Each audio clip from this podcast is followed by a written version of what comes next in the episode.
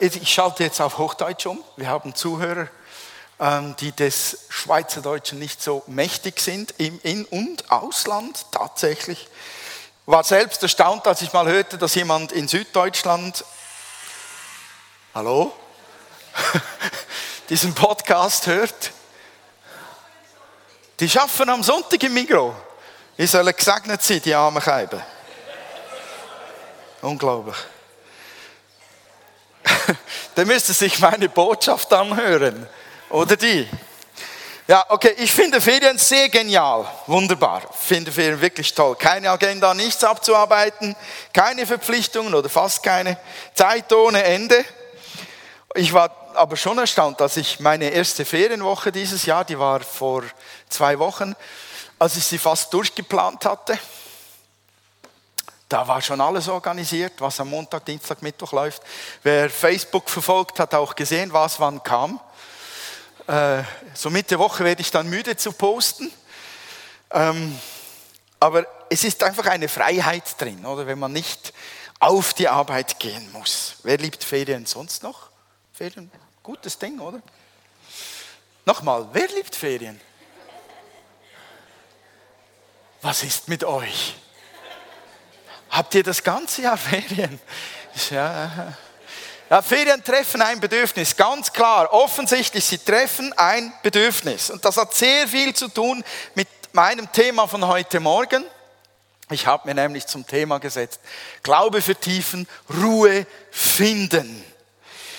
Glaube vertieft man durch Ruhe finden. Äh, klingt zuerst einmal unlogisch, weil wir ja eher dazu neigen, sagen, ich muss irgendetwas tun, um meinen Glauben zu vertiefen.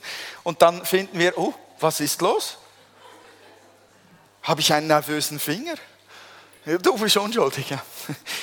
Normalerweise hat man das Gefühl, man muss, man muss irgendetwas Verrücktes tun. Äh, was weiß ich, was für Ideen man hat, um Glaube zu vertiefen. Aber man findet, man vertieft Glaube tatsächlich durch Ruhe und nicht durch irgendwelche Ruhe, sondern durch eine ganz besondere Ruhe. Also Ruhe ist ja ein Thema vom Anfang an der Bibel. Gott ruhte am vierten Tag, oder? Ah, schön, ihr seid da, trotz der Wärme. Er ruhte am siebten Tag von seiner Schöpfung, obwohl er ja nicht wirklich sich anstrengen musste. Er sprach und es geschah. Das ist schon wunderbar, wenn man das so die Küche vor sich hätte oder so. Gerade für acht Leute gekocht und man spricht und man sieht, es ist abgewaschen. Geht nicht. Nur wenn man eine Angestellte hat und man spricht tu und sie tut. Okay, lassen wir das. Ähm, wir, wir wissen, Ruhe ist gesund. Hörst mich? Ruhe. Okay. Wir wissen aus dem Alltag, wer nicht ruht, wird krank. Und dieser Lärm macht im Fall im Büro auch krank. Und das geht seit Wochen so. Ähm, wer nicht ruht, der wird krank. Wir brauchen Ruhezeiten und erst recht ist es extrem wertvoll, wenn wir ruhen können, mitten in einem Sturm, mitten in einem Lebenssturm. Dann wissen wir, wie wertvoll innere Ruhe ist. Und ich glaube, wir kennen dieses ähm, Schlafen von Jesus äh, auf dem Boot. Ich blende das mal kurz ein. Es gibt diese Szene im Matthäusevangelium, wo übergesetzt wird von einem Seeufer vom See Genezareth auf das andere. Wieso hüpft jetzt das schon wieder? Hörst du auf hüpfen? Ich habe ich hab nicht gedrückt. Okay. Das ist keine Absicht, um diesen Morgen spannender zu machen. Es ist eher stressig. Okay. Ich lese es vor. Sie setzten so über vom einen Ufer vom See Genezareth zum anderen und unterwegs ähm, äh, kam da ein furchtbarer Sturm, wo ich ein wunderbares Bild dazu hätte. Hm. Seht ihr jetzt nicht, ihr müsst euch das vorstellen. wo, wo es äh, das Boot hier zum Kentern bringt und die, die Freunde von Jesus haben Angst um ihr Leben. Und äh, obwohl sie einige äh, versierte Bootsleute darunter hatten, die gewohnt waren zu fischen auf dem See Genezareth, schrien sie um ihr Leben und sie sagten schließlich, Herr, rette uns. Sie weckten Jesus auf und riefen, Herr, rette uns, wir sinken.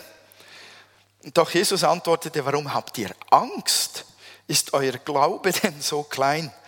Und er stand auf und drohte den Wind und den Wellen und augenblicklich war alles wieder ruhig. Das ist so für mich so ein, ein, ein Szenenbild, ähm, genau, des, des Lebens. So hat das ungefähr ausgesehen. Das ist eine filmische Umsetzung. Und man sieht, hier unten sieht man Jesus schlafen. Also bitsche batsche nass, aber er schläft. Und da sieht man die Jünger kämpfen und da halten zwei, drei das Ruder in der Hand. Und ähm, ich glaube, Jesus hätte durchgeschlafen, wenn die Jünger ihn nicht geweckt hätten. Also wenn er schläft in dieser Situation, dann schläft er durch. Und ich finde es eine Frage an die Jünger wirklich sehr witzig. Warum habt ihr Angst? Überleg mal. Äh, Jesus, Moment, Wind? Wellen? Wasser im Boot? Nicht lustig. Nussschale? Wir ertrinken gerade. Warum habt ihr Angst? Das kann nur einer sagen, der total innere Ruhe hat. Solche Leute stressen mich manchmal. Und manchmal bin ich es selbst, der die Ruhe weg hat. Und da in dieser Frage, ist euer Glaube denn so klein, liegt ein Kernelement von dem drin, was mich sehr bewegt zu dem Thema Ruhe finden. Ruhe oder Ruhe mitten im Sturm oder auch mitten in den Ferien. Denn Ferien per se äh, bedeutet nicht Ruhe zu haben und inneren Frieden zu haben. Für mich ist das, was Jesus hier eigentlich so aufzeigt durch Schlafen, Glaube 3.0. Ich fand früher immer das Beruhigen des Sturmes sehr spektakulär. Aber heute finde ich das Schlafen mitten im Sturm spektakulär. Was war wohl das Geheimnis von Jesus in dem Moment? Ja, ich würde mal tippen, vielleicht tiefste Müdigkeit weil er vorher Tausende vielleicht geheilt hat und geredet hat den ganzen Tag und befreit hat und so weiter. Vielleicht war er so müde, kennst du das auch, dass selbst wenn die Erde explodieren würde, du schläfst einfach durch.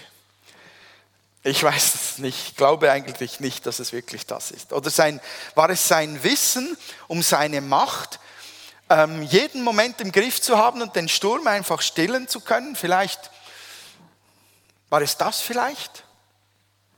Nein, er hat ja davon gar nichts gemerkt.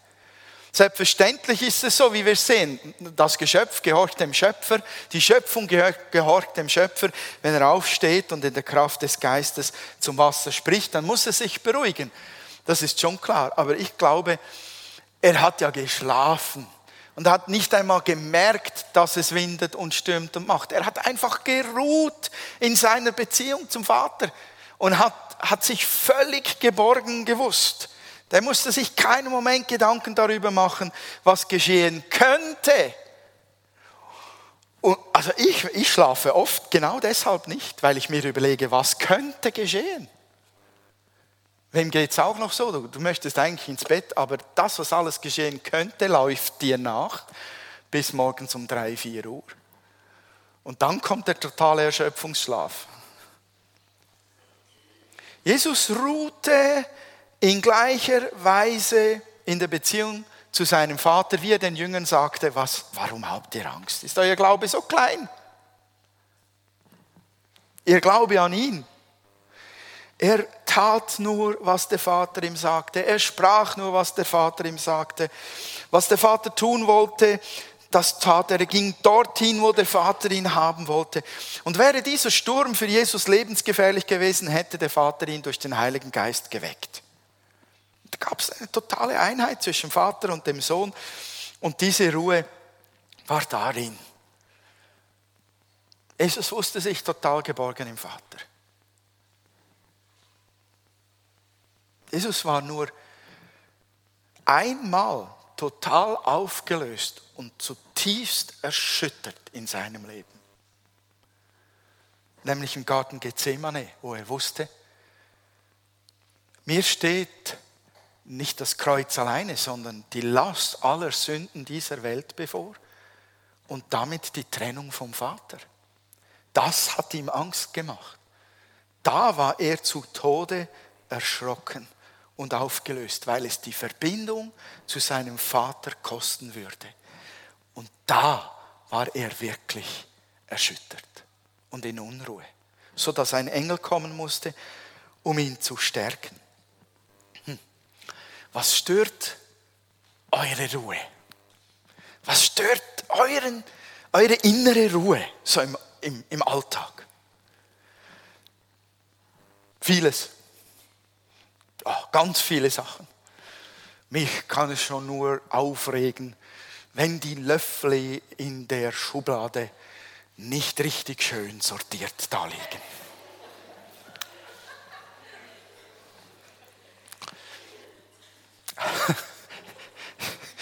Das bringt schon ein wenig Stress in meinen Alltag. Ihr seht, ich bin ein schwer gestresster Mensch. Weil meine Familie nimmt nicht Rücksicht darauf und sortiert die Löffel morgens nicht schön brav, bevor ich runterkomme. Ah, es sind, ganz viele Dinge. Unsere Arbeit, äh, äh Ablenkung, äh, das Handy, äh, WhatsApp gibt es eine Nachricht, SMS gibt es eine Nachricht, auf Facebook den neuesten Eintrag. Das alles stört so die Ruhe des Lebens. Und dann geht es aber noch einen Schritt tiefer. Was stört wirklich anhaltend unsere innere Ruhe? Was wirft mich wirklich aus der Bahn des, des Glaubens oder des Vertrauens? Da gibt es äh, auch sehr viele Dinge, aber ich, ich denke, man könnte es so zusammenfassen, wenn, wenn das Leben sich nicht mit meinen Erwartungen deckt und das in ganz harten, harter Art und Weise. Wir, wir haben alle unsere Erwartungen, wie unser Alltag abläuft. Wir haben alle unsere Wünsche und Träume und Vorstellungen. Wir arbeiten auch darauf hin. Und wenn das sich nicht erreichen lässt oder wenn da was einschlägt wie ein Großereignis, wie ein Sturm auf einem See in einer Nussschale, die wenig Sicherheit gibt, dann wird es kritisch mit der inneren Ruhe. Und ich möchte noch mal auf den See gucken. Schauen wir mal genau hin. See Genezareth. So ein See ist schon etwas wunderschön, romantisches. Das ist übrigens ein Bild vom See Genezareth. Also das ist nicht so ein Greifensee, das ist ein bisschen größer habe blau oder grünes Wasser, egal, wunderschönes Ufer und die Sonne scheint und ein Lüftchen kühlt und man wird vom Wind vorwärts gezogen und mit, mit der Hand hat man so easy das Ruder im Griff und, und bestimmte Richtung. Ist einfach ein Traum, oder? Ah, und dann der Sonnenuntergang. Boah! Das wünsche ich uns fürs ganze Leben. Sonnenuntergangsstimmung die ganze Zeit oder Sonnenaufgang, ist beides ungefähr gleich schön. Das ist der See Genezareth. Ein Sturm jedoch, Wind, der einem, oh, Wind, der einem das Wasser ins Gesicht haut, Wellen, die einen purzen lassen von einer Bootseite auf die andere, Dunkelheit, Wolken, das Ruder muss mit, mit der Kraft von drei Leuten gehalten werden. Das stört definitiv die innere Ruhe. Das ist nicht lustig. Trotzdem ist es immer noch derselbe See.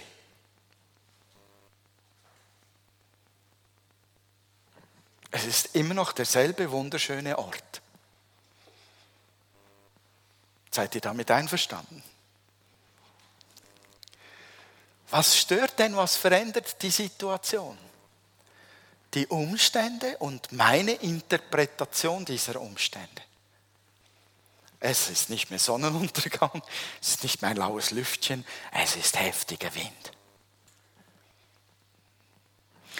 Die Umstände ändern sich. Nichts sonst hat sich geändert. Man sieht es an Jesus, der schläft. Die Umstände kratzen den keine Sekunde. Weil Gott noch derselbe ist. Weil er immer noch sein Vater ist. Weil er ihn niemals in einer solchen Situation untergehen lassen würde. Weil er ihn rechtzeitig wecken würde, weil er ihm rechtzeitig Worte geben würde, die nötig sind. Ähm, die wichtigen Dinge haben sich in diesem Boot nicht geändert. Die wirklich wichtigen Dinge. Gott ist immer noch da. Gott hat immer noch denselben Plan mit den Jüngern. Sie haben immer noch dieselbe Bestimmung. Nichts hat sich verändert, außer die äußerlichen Umstände. Und jetzt steckt man in diesen Umständen und man interpretiert sie. Wenn das so weitergeht, gehen wir unter, wir ersaufen.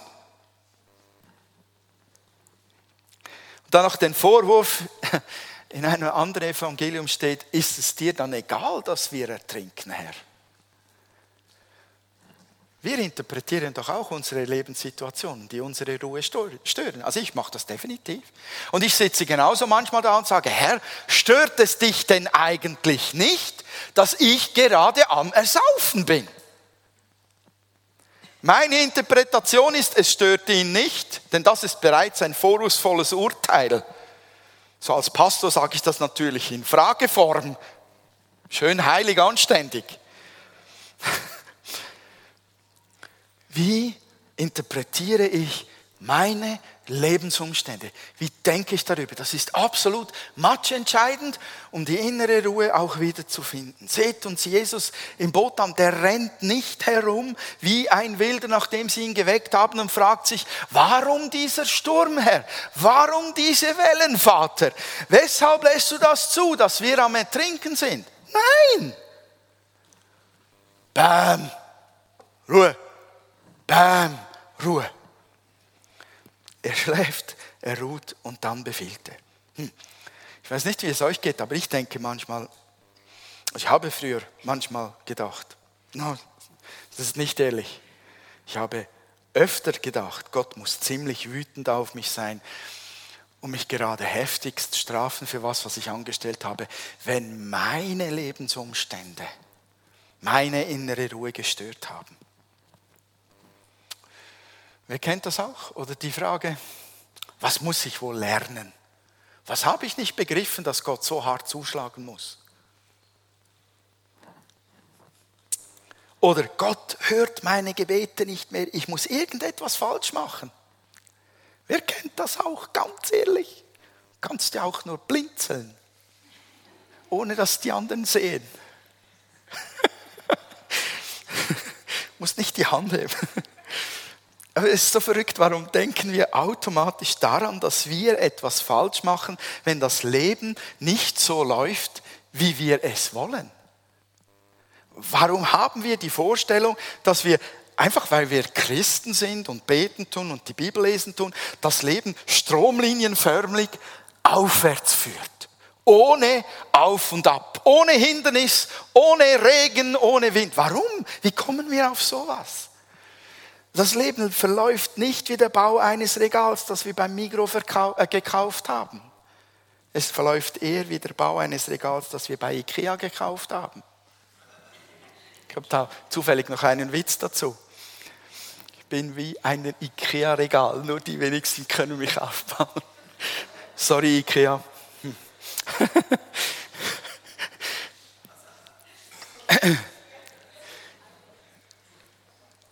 Gott hat den Bauplan von unserem Leben in der Hand. Er hat es im Griff. Gott sei Dank nicht Ikea. Gott sei Dank nicht wir selbst. Es verläuft nicht stromlinienförmig. Es muss gar nicht etwas falsch gemacht sein. Es muss gar nicht eine Sünde dahinter stecken. Es muss gar nicht ein Fluch dahinter stecken. Dass das Leben uns treffen kann in einer Art und Weise, dass es schwierig ist und unsere innere Ruhe durcheinander bringt, ist ganz normal. Das ist in dieser von Sünde durchdrungenen Welt einfach nun mal so. Wir sind noch nicht im Himmel. Punkt. Finden wir uns freudig damit ab, dass wir den Himmel auf die Erde bringen sollen. Hm. Es ist so schwierig, wenn wir vom Leben herausgefordert werden, ähm, dann nicht nur im Kopf oder im Herz, dann werden wir als ganze Person in der Seele und im Geist herausgefordert. Und deshalb braucht es auch ähm, das Anpacken dieses Themas, innere Ruhe finden. Das braucht uns ganz. Das braucht unsere Aufmerksamkeit. Und um wieder zur Ruhe zu kommen, muss aus meiner Sicht unsere Beziehung zum Vater, das Vertrauen in den Vater, so wie der Sohn es im Boot gehabt hat, ständig wiederhergestellt und gestärkt werden. Das ist für mich ein Ziel meines Lebens. Dass diese, diese Beziehung, diese Ruhe, die in dieser Beziehung liegt, dass ich die ständig schütze, bewahre oder wiederherstelle und diese Gemeinschaft ständig suche, damit mich diese innere Ruhe erfüllt und zwar täglich, stündlich. Damit das geschieht, brauchen wir noch dringender Gottes Umarmung. Ich habe da ein paar Bilder, die das so etwas könnten symbolisieren. Wir brauchen Gottes Umarmung, wir brauchen sein Reden zu uns. Wir brauchen das hineingenommen werden in seinen Schutzraum, von seinem Schoß. Dieser Ort der Ruhe und des Friedens und der Sicherheit muss unser am meist besuchter Platz sein, um mitten im Sturm dann aus dieser Kraft heraus schöpfen zu können und inneren Frieden zu haben.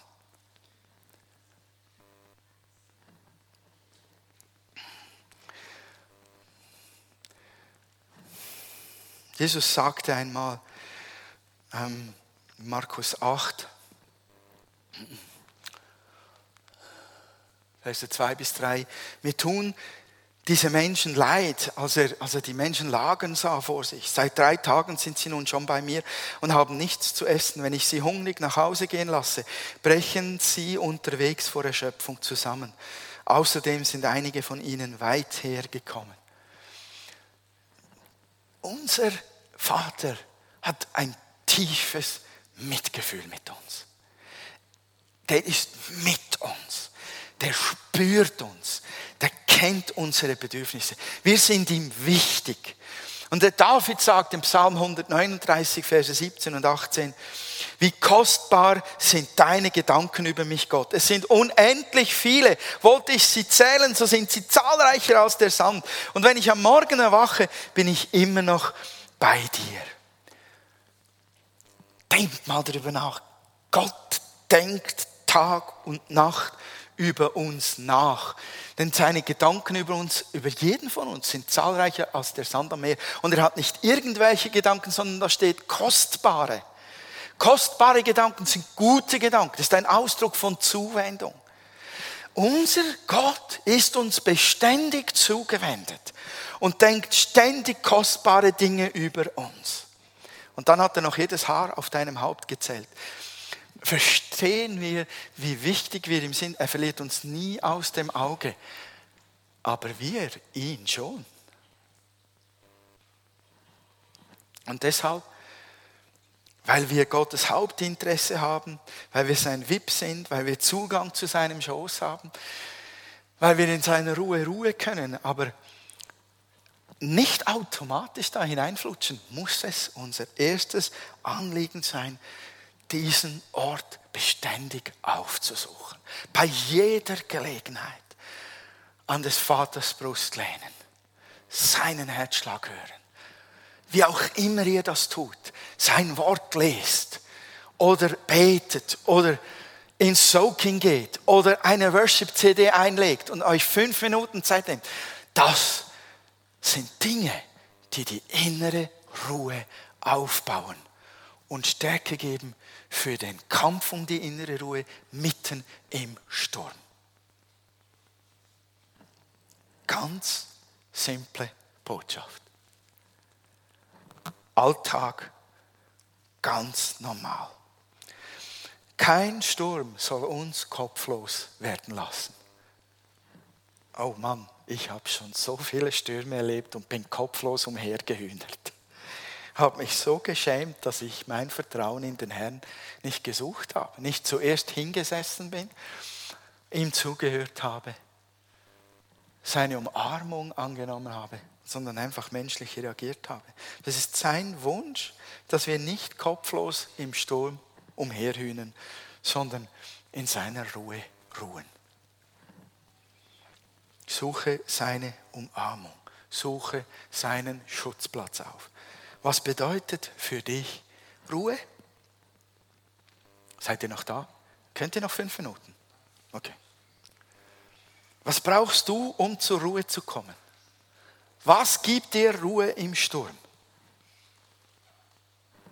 Für Jesus war es die vertraute Gemeinschaft mit dem Vater. Und Gemeinschaft ist Kernelement der Familie Gottes.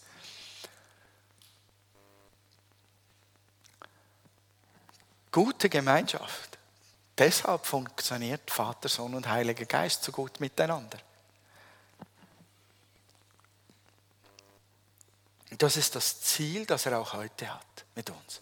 Gemeinschaft mit einer Familie, die sich total gut kennt und versteht, die genau weiß, ich kann auf den anderen zählen. Der ist bei mir, der stärkt mich im Sturm. Wir brauchen diesen Ort des, des Friedens und der Ruhe. Wir brauchen ein Zuhause, eine Tankstelle, einen Inspirationsplatz, einen Abfallsentsorgungsplatz. Und wenn ich Gottes Herz kenne, meine Identität kenne und den Platz der Erholung kenne, habe ich eine gesunde Quelle, aus der heraus mir Kraft zufließt, die mich stärkt mitten im Sturm und ich kann Glaube vertiefen. Das glaube ich. Oh, ich möchte euch noch ein paar Bibelverse um die Ohren hauen. Das tut so gut. Ich zeige euch noch ein, zwei Bilder dazu. Vielleicht könnt ihr darin schwelgen.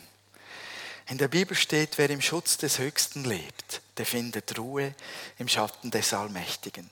Der spricht zu dem Herrn, du bist meine Zuflucht und meine Burg, mein Gott, dem ich vertraue.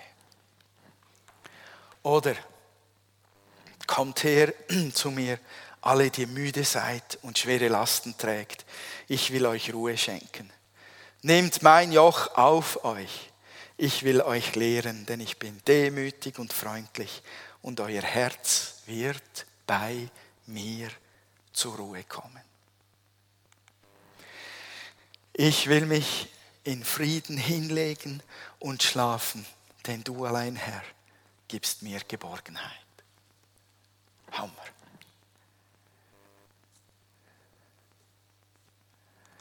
Oder noch zwei Verse.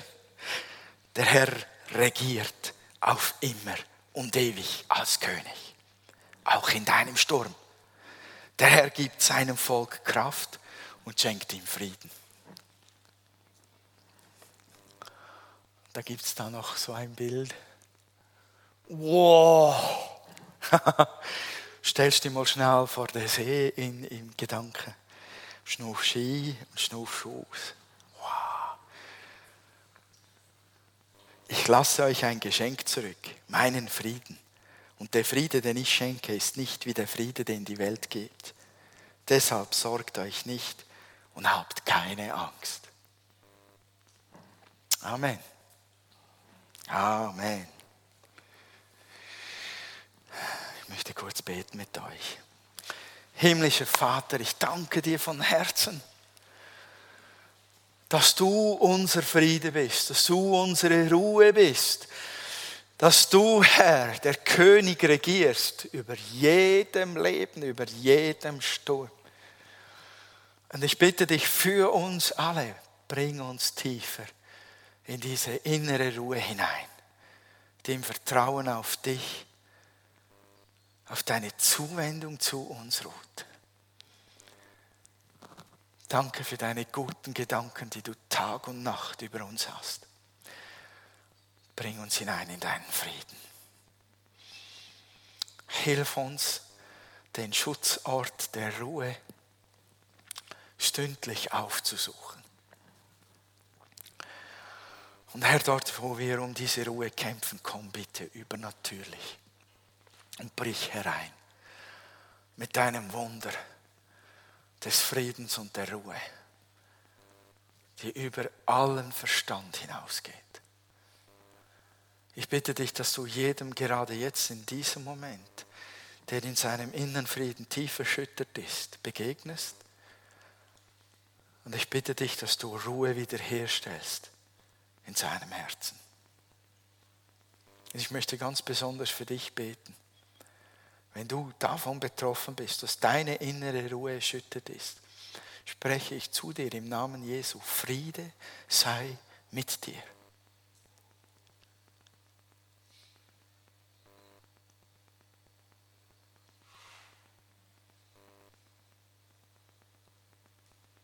Komm her und nimm den Raum im Herzen und in den Gedanken, in der Seele, im Geist und auch im Körper ein und bring Frieden in dieses Leben, gerade jetzt.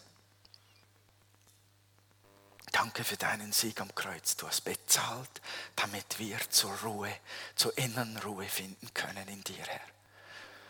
Stärke unseren Glauben. Bau uns auf im Geist. Zieh uns an deinen Schoß, Herr, damit wir in der Ruhe wohnen und wissen, wie sie aussieht, wie sie sich anfühlt, damit, sie, damit wir sie hervorholen können mitten im Sturm. Ich segne euch im Namen Jesu. Der Herr möge eure Ferienzeit, eure Arbeitszeit, die vielleicht neu beginnt, erfüllen mit seiner inneren Ruhe. Er möge euch durchtragen und ermutigen Tag für Tag. Die, die Ferien haben, euch segne ich in euren Ferien. Genießt sie, erholt euch im Namen Jesu. Amen.